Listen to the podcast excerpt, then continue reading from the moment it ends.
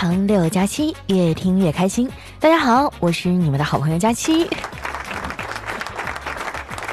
今天啊是元旦过后第一天上班，大家感觉怎么样啊？啊，因为只放了一天假，所以我觉得这节日的氛围吧也没有那么浓厚，就是躺在家里看看电视啊，陪爸妈吃个饭，然后趁他们俩还没膈应我的时候啊，就赶紧滚回来了。可能是岁数大了吧，现在越来越恋家了。要是前几年哈，我妈连我影子都逮不着，早就找小伙伴啊喝酒撸串蹦野迪去了。而且我发现啊，只要回到父母身边，就能一夜之间啊从写字楼里的 Lucy 变回了农村的淑芬儿。前几天呢，我特意找人啊帮我代购了两条光腿神器啊，其实是棉裤，但是穿起来就像没穿一样，在外面看来呢就是薄薄的一层丝袜。我美滋滋的啊嘚瑟好几天，结果回到家第一天啊就让我妈给我说了。你这穿的啥玩意儿啊？冷不冷啊？一天嘚瑟的，等你老了都是病。我说妈，我这个叫光腿神器，看着像袜子，但是你看里面都是毛，这么点毛能顶啥用啊？净瞎扯！赶紧把棉裤套上。我说我不，再说我这趟回来也没带棉裤啊。我妈瞪了我一眼，转身就走了。我正在为自己阶段性的胜利啊沾沾自喜呢。结果没过多大一会儿，我妈回来了，手里啊还拿着一条老式的花棉裤。你把这穿上，我去年买的。哎呀，行吧，谁让你是我妈呢？你说啥就是啥吧。这两年啊，我爸妈退休了嘛，为了离我近一点儿，就从黑龙江啊搬到浙江这头了。这边的环境吧，还是挺适合养老的，就是冬天有点扛不住啊。没暖气，阴冷阴冷的，感觉啊，这被窝就像被小孩尿过一样，泛着一股潮气。还好我聪明啊，钻进去之前呢，用电吹风吹了一会儿，立马就热乎了。哎，我觉得这办法不错啊，就发了一条微博。结果好多北方的听众啊，都跳出来跟我炫耀：“来呀，胖丫头，哥家里有暖气，我跟你嫂子还有貂，一点都不冷。”当时啊，我就不屑地翻了个大白眼儿：“有貂咋了？”我跟你说啊，你穿的再多，心里没我，出门照样冻死你。好在啊，还有二十多天就过年了，到时候呢就可以猫在被窝里醉生梦死了。对于春节这个节日啊，很多人都是爱恨交加。一方面呢想要放假休息，一方面啊又觉得什么七大姑八大姨啊太烦人了，成天聊八卦。在这儿呢，我可以教你们一招啊，要防止被他们套话。方法很简单啊。就是把自己呢带入到相声的捧哏的角色里去，这样呢就不会被他们坑了。我举个例子哈，对方要是问你在哪儿上班啊，哎，你可以回他，这你也研究啊。对方问你，听说二姑对新娶进来的媳妇儿不满意呀，哎，你可以回他，那您给大伙说说。对方要是问你，你工资多少啊，你可以说，我就算了，比不上您呐。哎，这样您教教我怎么才能涨工资啊？他要是问你啊，找没找着女朋友啊，漂亮吗？哎，你就可以回他，我去你的吧！你看看这么回答，是不是幽默风趣又和谐呀？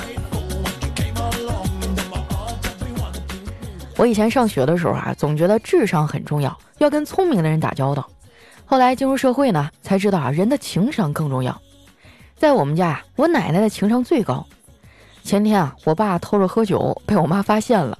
老太太特别生气，晚上一家人啊一块吃饭，奶奶呀就看着我妈说：“年轻就是好啊，连生气都这么好看。” 我妈当时哈就忍不住笑了，我奶奶哈就靠她这张嘴化解了一场家庭危机，还是应了那句话：“姜还是老的辣。”有句俗话说得好啊，“家有一老，如有一宝”，但是像我奶奶这样可爱的老太太还是很少的。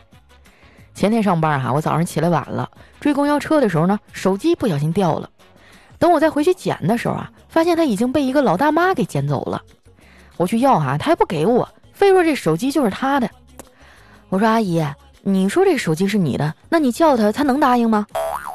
那老太太还反问我，切，那你叫他，他就能答应了？我冷笑了一下，说：“小爱同学，哎，手机回答说我在。”看着没啊？对付这种坏人呢，就得灵活应变。不过话说回来啊，这种陌生人作妖还好，你不搭理就得了。最让我心塞的，就是身边的人给我挖坑。元旦那天啊，我一同学突然找我借钱啊，连句新年快乐都没有，上来了就说：“亲爱的，给我转五千块钱，快！”我跟你说啊，我妈的态度都没有这么强硬。我说我手头只有四千五啊，要不你先借我五百，我凑个五千一起给你。那边啊沉默了半天，说不借。我当时就炸了，你连五百都不借给我，我凭什么借给你五千呀？这种人啊，就是被惯坏了，需要人帮忙教育一下。而且借钱这种事儿啊，我现在已经很谨慎了。有的时候啊，我觉得这个世界太让人寒心了，那点真情啊，都快消耗殆尽了。就连手机连接到电脑上，两者啊都在互相询问，要不要信任对方。最让人心塞的是啊，那些单纯的孩子们也面对着这样的信任危机。前天呢，我去接我小侄子放学，他们最后一节课啊是数学课，数学老师压堂了，都到放学点了还在那讲，那下面的孩子肯定坐不住啊啊，都开始收拾书包了。数学老师见了就放下教案说：“同学们，上课都挺累的吧？这样，我给你们讲个《西游记》的故事，放松一下。话说啊。”唐僧他们师徒四人去西天取经，结果呢被白骨精给盯上了。半路上啊，唐僧饿了，孙悟空呢就去给师傅找吃的。临走之前啊，他用金箍棒在地上画了一个圈儿，这个圈儿呢半径两米。请问面积是多少呢？啊，当时下面的孩子啊都崩溃了。我记得我小时候也像他们一样单纯啊，总是把不开心写在脸上。可是现在长大了，我就不这样了，因为我发现啊，我的脸上根本就写不下。长大其实是一件很痛苦的事儿，人呢会发生变化，很多小时候学到的常识啊，现在也有了新的理解。比如啊，小学呢我们就学过，生命构成的三要素啊，分别是阳光、空气和水。现在呢，我出社会了，我才明白。原来这个水啊，是薪水的水。反正我的大部分烦恼啊，都是来源自没钱。说到这儿哈，大概会有人不服了啊，说钱不是万能的。我就不信了。当你难过的时候，你冲到商场买十支口红、八套衣服、七个包包、六双鞋子、五瓶香水，再约上三五个好友猛搓一顿，你的心情还会不好吗？当然不会了，对不对？不过呢。你男朋友的心情可能会不好。小黑最近啊就在经历这样的痛苦啊，虽然我不想提，但是小黑呢确实比我先脱单了。说起来啊，这事儿还是我助攻的呢。前些日子啊，我跟小黑一块出去见客户，回来的时候呢，他坐在靠窗的位置，正赶上这个通勤的高峰期，特别堵。然后我们旁边啊恰好也停了一辆公交车，那辆公交车上有个妹子啊，也坐在靠窗的位置上。哇，人长得那叫一漂亮啊！双眼皮儿、大眼睛、高鼻梁、尖下巴，带点儿异域风情。我觉得他那侧脸啊，长得特别像迪丽热巴。小黑就忍不住啊，多看人家两眼。没成想呢，让那姑娘给发现了。只见他啊，就对着那个车窗的玻璃一顿哈气，最后呢，居然哈出来一层水雾，把小黑给屏蔽了。失去了看美女的机会啊，这小黑特别失落。下车了也不跟我说话，直勾勾的就往前走。走着走着呀，他被一个男孩拦住了。那男孩说：“帅哥，电影院怎么走啊？”小黑啊，冲人家翻了个大白眼儿，理都没理，就继续往前走。啊，我赶紧上去啊，我说：“哎，小哥哥，你别介意啊，他今天心情不好。那电影院很近的，你直走，前面那路口左拐就到了。”那男孩走了以后啊，我就问小黑：“你怎么这样啊？人家招你惹你了？你态度这么差？”小黑说：“哼，他就不该去电影院，居然叫我帅哥。你说他都瞎了，还看什么电影啊？”后来啊，我们碰到了丸子，哎，我们仨就商量了一下，决定啊一起去吃个火锅。结果我们刚坐下，我就发现邻座呢坐的居然是公交车上那个美女，而且啊她还是一个人。你看看啊，这就是缘分。我和丸子啊都鼓励小黑去搭讪，小黑犹豫了半天啊。然后害羞的走过去，跟他说：“美女，一个人啊？”那个美女说：“嗯。”然后俩人呢就陷入到长久的沉默当中。小黑啊就在那杵着也不说话，憋了半天呢，终于冒出了一句：“他说，那那你一个人吃这么多，吃得完吗？我眼瞅那姑娘啊，脸都绿了，赶紧把小黑拽了回来。丸子见了啊，就嘲笑他：“黑哥，你也太不会说话了，哪有说女孩吃的多的呀？”小黑说：“你还有脸说我？这事儿就赖你！你天天吃那么多，我天天说你，我都习惯了。你呀，还是好好管管你自己吧。你看你都胖成啥样了。”丸子啊就生气地说：“我胖怎么了？我又没吃你们家大米。”小黑啊无奈地说。丸子，你知道你为啥胖吗？人家跟你说吃麻辣烫致癌，你照样吃；人家跟你说吃辣条会死人，你也照样吃。但是人家跟你说减肥，你居然还怕副作用。后来啊，小黑喝了半斤白酒啊，胆子才大了一点。他重新的鼓了鼓勇气，去吧台啊，把那姑娘的账给结了。哇，真的是百年不遇的铁公鸡拔毛啊！那姑娘知道以后啊，非要把钱给小黑。小黑说：“美女。”你知道吗？我帮你付钱是有原因的。你和钱有两个共同点：第一是我很喜欢，第二是我无法得到。哇！没想到那姑娘听完啊，扑哧一下就乐了，还主动加了小黑的微信。后来啊，在小黑猛烈的追求下，那姑娘呢也就羞答答的答应了。脱单以后啊，小黑高兴了半个多月，然后呢就开始愁眉不展了起来。我有点好奇啊，就问他。黑哥，你咋了？都谈女朋友了，怎么还愁眉苦脸的？身体跟不上了？小黑瞪了我一眼，说：“不是，我发现谈了恋爱以后啊，简直花钱如流水啊！圣诞、元旦、情人节，哪个节日都得准备礼物，衣服、包包、化妆品。你说你们女人啊，咋这么费钱呀？”我说：“那你可以用省钱小助手啊，每一单都能帮你省钱。”小黑啊，就忍不住问我。你说这做微信号的人图啥呢？又不能在买家的身上挣钱。我说这你就不懂了吧？人家赚的啊是卖家的推广费，就是把卖家啊原来做广告的钱呢，以补贴的形式返给消费者，这样大伙都得到了实惠，他也拿到了佣金啊。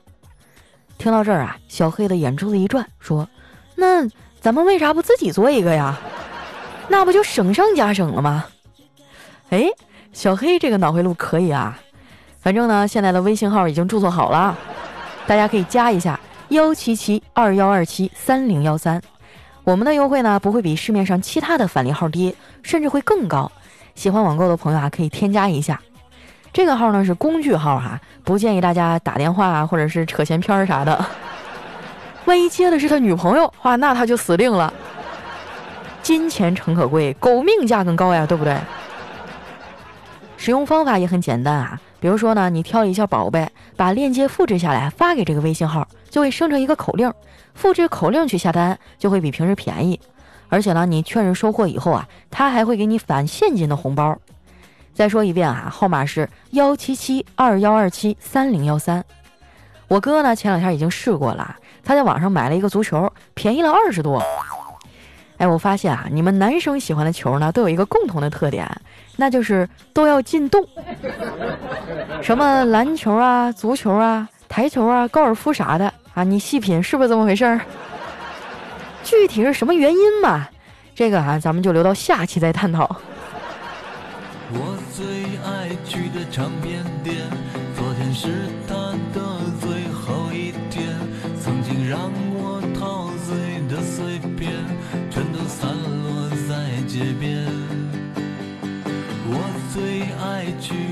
的书店，它也没撑过这个夏。这首歌的名字呢叫《没有理想的人不伤心》啊！我衷心的希望小黑能坚持下去啊，不管是爱情还是创业，要不然又要管我借钱了。大家记得添加一下微信号啊，幺七七二幺二七三零幺三，买东西呢可以找他。接下来时间哈，分享一下我们上期的留言。首先这位呢叫阿罗巴卡罗皮奥，他说：“佳期啊，你知道吗？并不是只有东北老人对饺子有执念，还包括北京老人啊。后来我发现，我妈呢，她就想包出来先冻上，后面就省事儿不做饭了。就像我们会在放假的前几天写作业，之后呢就没了命的玩一样。当然啊，作业呢也可能最后才写，但是她不可能最后再做饭呀，那样的话我们可能会饿死。”哎，你这么一解释啊，那我就想得通了。来看一下我们的下一位啊，叫人归奇月哈，他说听佳期四五年了，也老了四五岁了，为什么我还是只单身汪啊？老子要进化成孤狼。我呢是一个情商低下的人，不知道应该怎么表达，反正就是感谢我二丫的陪伴。是你是你让我乱了思绪，是雨是你是你让我心跳加剧如许。啊，非常的感谢啊！后面这一小段是我的个人单曲啊，还有没去听的吗？抓紧时间捧捧场啊！我这可是大姑娘上轿头一回呢。在网易云或者 QQ 音乐啊，搜索“是你”就可以找到我的第一首原创单曲啦。下一位呢叫佳期的小天使。他说：“今天啊和我爸掰手腕，生平第一次赢了他，啊，所以超级高兴。不过我笑着笑着啊就笑不出来了，我好像明白了什么。长期的单身生活让你练就了绝世武功啊，麒麟臂。”下面呢叫佳期家如梦伤离随缘。他说：“如果一个人拿着枪对着你，让你给一个人打电话，接了就杀了你，不接就放过你，你会给谁打呢？”我说：“初恋吧。”你就那么肯定他不会接吗？那如果接了怎么办呀？接了，那我就死而无憾了。哇，真的这一段听着好心酸呀。下面呢叫善善晚，他说：“天啊，多才多艺的大假期，是你真的太好听了。你快别开车了，要不等你当歌手火了，被人扒出来，经歌后佳期出道前，常常带领听众在线开车。”那我觉得挺好的呀，真实一点比什么都好。下面呢叫微笑啊，他说：“为什么我的眼里常含泪水？因为我对生活太过期待，工作到凌晨，累死人的永远不是工作，是人的本身。不怕神一样的对手，就怕猪一样的队友。太累了，佳琪，我们一起加油吧。”你这孩子都累成啥样了？加班加的都满脸泪水了，那还是你惨啊！下面的叫不想熬夜呀，他说是你真的很好听啊，专门去搜索来听。看到歌词的时候呢，我愣了一下，原来那句乱了思绪失语不是食欲啊！我听节目的时候呢，还一直在想，佳期这首歌啊，真的太接地气儿了。是你扰乱了我的食欲，就是想你想的手里的鸡腿都不香了呗。佳期加油！甜甜的恋爱你会有的。啊，说到这个，我想起录制过程当中一个趣事儿哈，因为负责帮我录制的是侯浩中老师嘛，他就嫌我唱的没有情感，说我不够甜。但是你们也知道，就我这嗓门哈，我怎么甜，根本就没有生活呀。后来又唱了两个多小时，浩中就说不对，你这感觉就是不对。啊，他说你想一想，你有没有特别喜欢的人啊？就是说，你有没有特别期待的事情啊？你想起来就会觉得很甜蜜啊。然后我想了想，说没有。所以我觉得那首歌呢，其实我还可以再甜一点儿。等我将来找到男朋友的时候，我就再重新唱一遍。下面呢叫佳期的丫丫，他说：“佳期，你的小妖不上天简直太好听了，可我总是跳戏呢，总觉得胖丫扎着哪吒头，三十六 D 大胸，扭着杨柳细腰，拖着一条大尾巴。”一嘴东北大碴子味儿呢，不过我很喜欢，支持你啊，佳期，你最漂亮了，永远爱你。哎，你形容这个形象好像是书里那个狐妖寡妇呀，一条火红的大尾巴在地上扫来扫去。啊，前两天我回家啊，我爸还给我分析了一下呢。其实他们一直在听，然后跟我说：“闺女啊，其实作为一个播讲者呢，你确实播的挺流利。但是如果作为一个演播者呢，我觉得你演这方面还不太够啊，就听起来没有那种身临其境的感觉。啊，我觉得可能真的是我太心急了。第一本书总想做出点成绩来，但是总归是要有一个成长的过程嘛。嗯，也非常的感谢大家能够这么支持我，这么给面儿。”还花钱去听我的书哈，我一定会努力的啊！我下一本书一定会以一个更好的状态呈现在你们面前。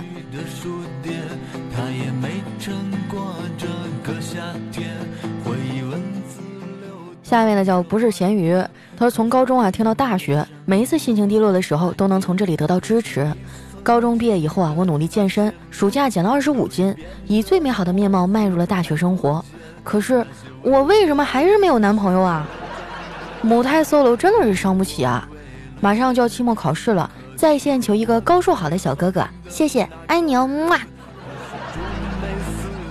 你吧，你应该就是那种闷骚类型的。你看你给我留言的时候都能爱你嘛，你跟小哥哥是不是连说话都脸红？你自己反省一下啊！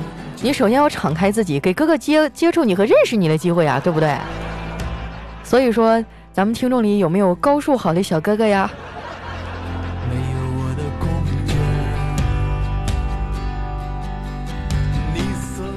下面呢叫手机边最亲爱的你。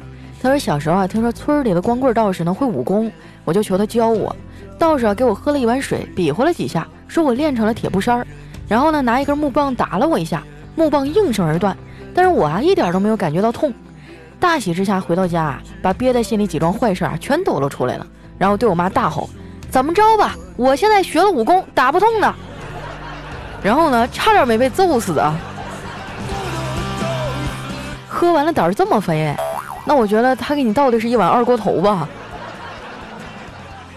下面呢叫漂亮的佳期啊，他说两个人啊一问一答，哎，问题的人说了什么叫幸运啊？另一个人说从楼上掉下来，下面刚好有一个草堆。那什么叫不幸呢？刚好草堆上啊有个叉子。那什么是希望呢？刚好啊你没掉到叉子上。那什么样又是绝望呢？嗯，然而你也没掉在草堆上。哇，我觉得这故事啊，完全可以写一个四十万字的小说了。下面呢叫只愿一人心，而不得不说呀，现在的小孩呢，真比咱们那时候聪明。刚才啊去买水果，正挑着呢，一个小孩啊过来买西瓜，问老板：“这瓜怎么卖呀？”老板啊就淡淡的说：“两块五。”然后呢，这小孩从兜里啊掏出了两块五，往那摊子上一放，抱起一个圆滚滚的西瓜就走了。过了半晌啊，老板才反应过来，大喊了两遍：“两块五一斤，一斤呐！”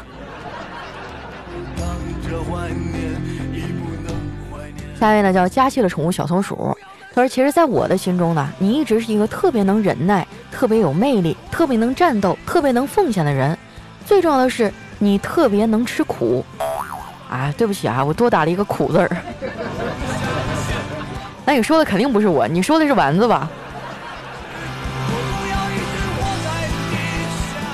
下面呢叫特爱大家期，说佳琪啊，我发现一个饿不死的办法，我养一只狗，然后再养一只鸡，我呢拉屎给狗吃啊，狗拉屎呢鸡吃，鸡下蛋我吃，你看啊是不是很聪明？啊，理论上来讲是形成了一个完美的闭环。不如你先试试吧，哈！你要成功了，你来告诉我们。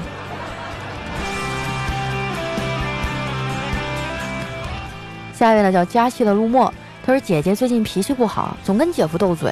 昨天啊，又指着姐夫问：“你知道你错哪儿了吗？”姐夫呀就颤颤巍巍的说：“瞧你这话说的，那没错就不能被你骂两句了。”这个求生欲望也真的是强啊。下一位呢叫笑出了腹肌。而老公啊要去外地出差，临走前啊开玩笑的对老婆说：“万一我死了回不来了，你就找个好人再嫁了吧。”啊，老婆说：“早就找好了，就等你死了。”哇，这种对话那是真的不想过了。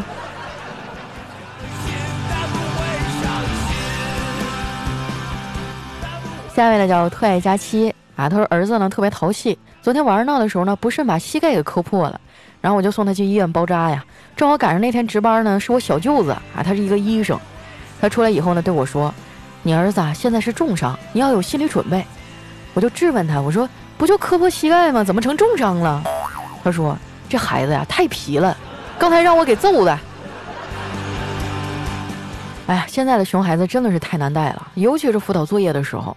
哎，不过我今天看热搜啊，说是海底捞哈都能辅导孩子写作业了，不知道真的假的。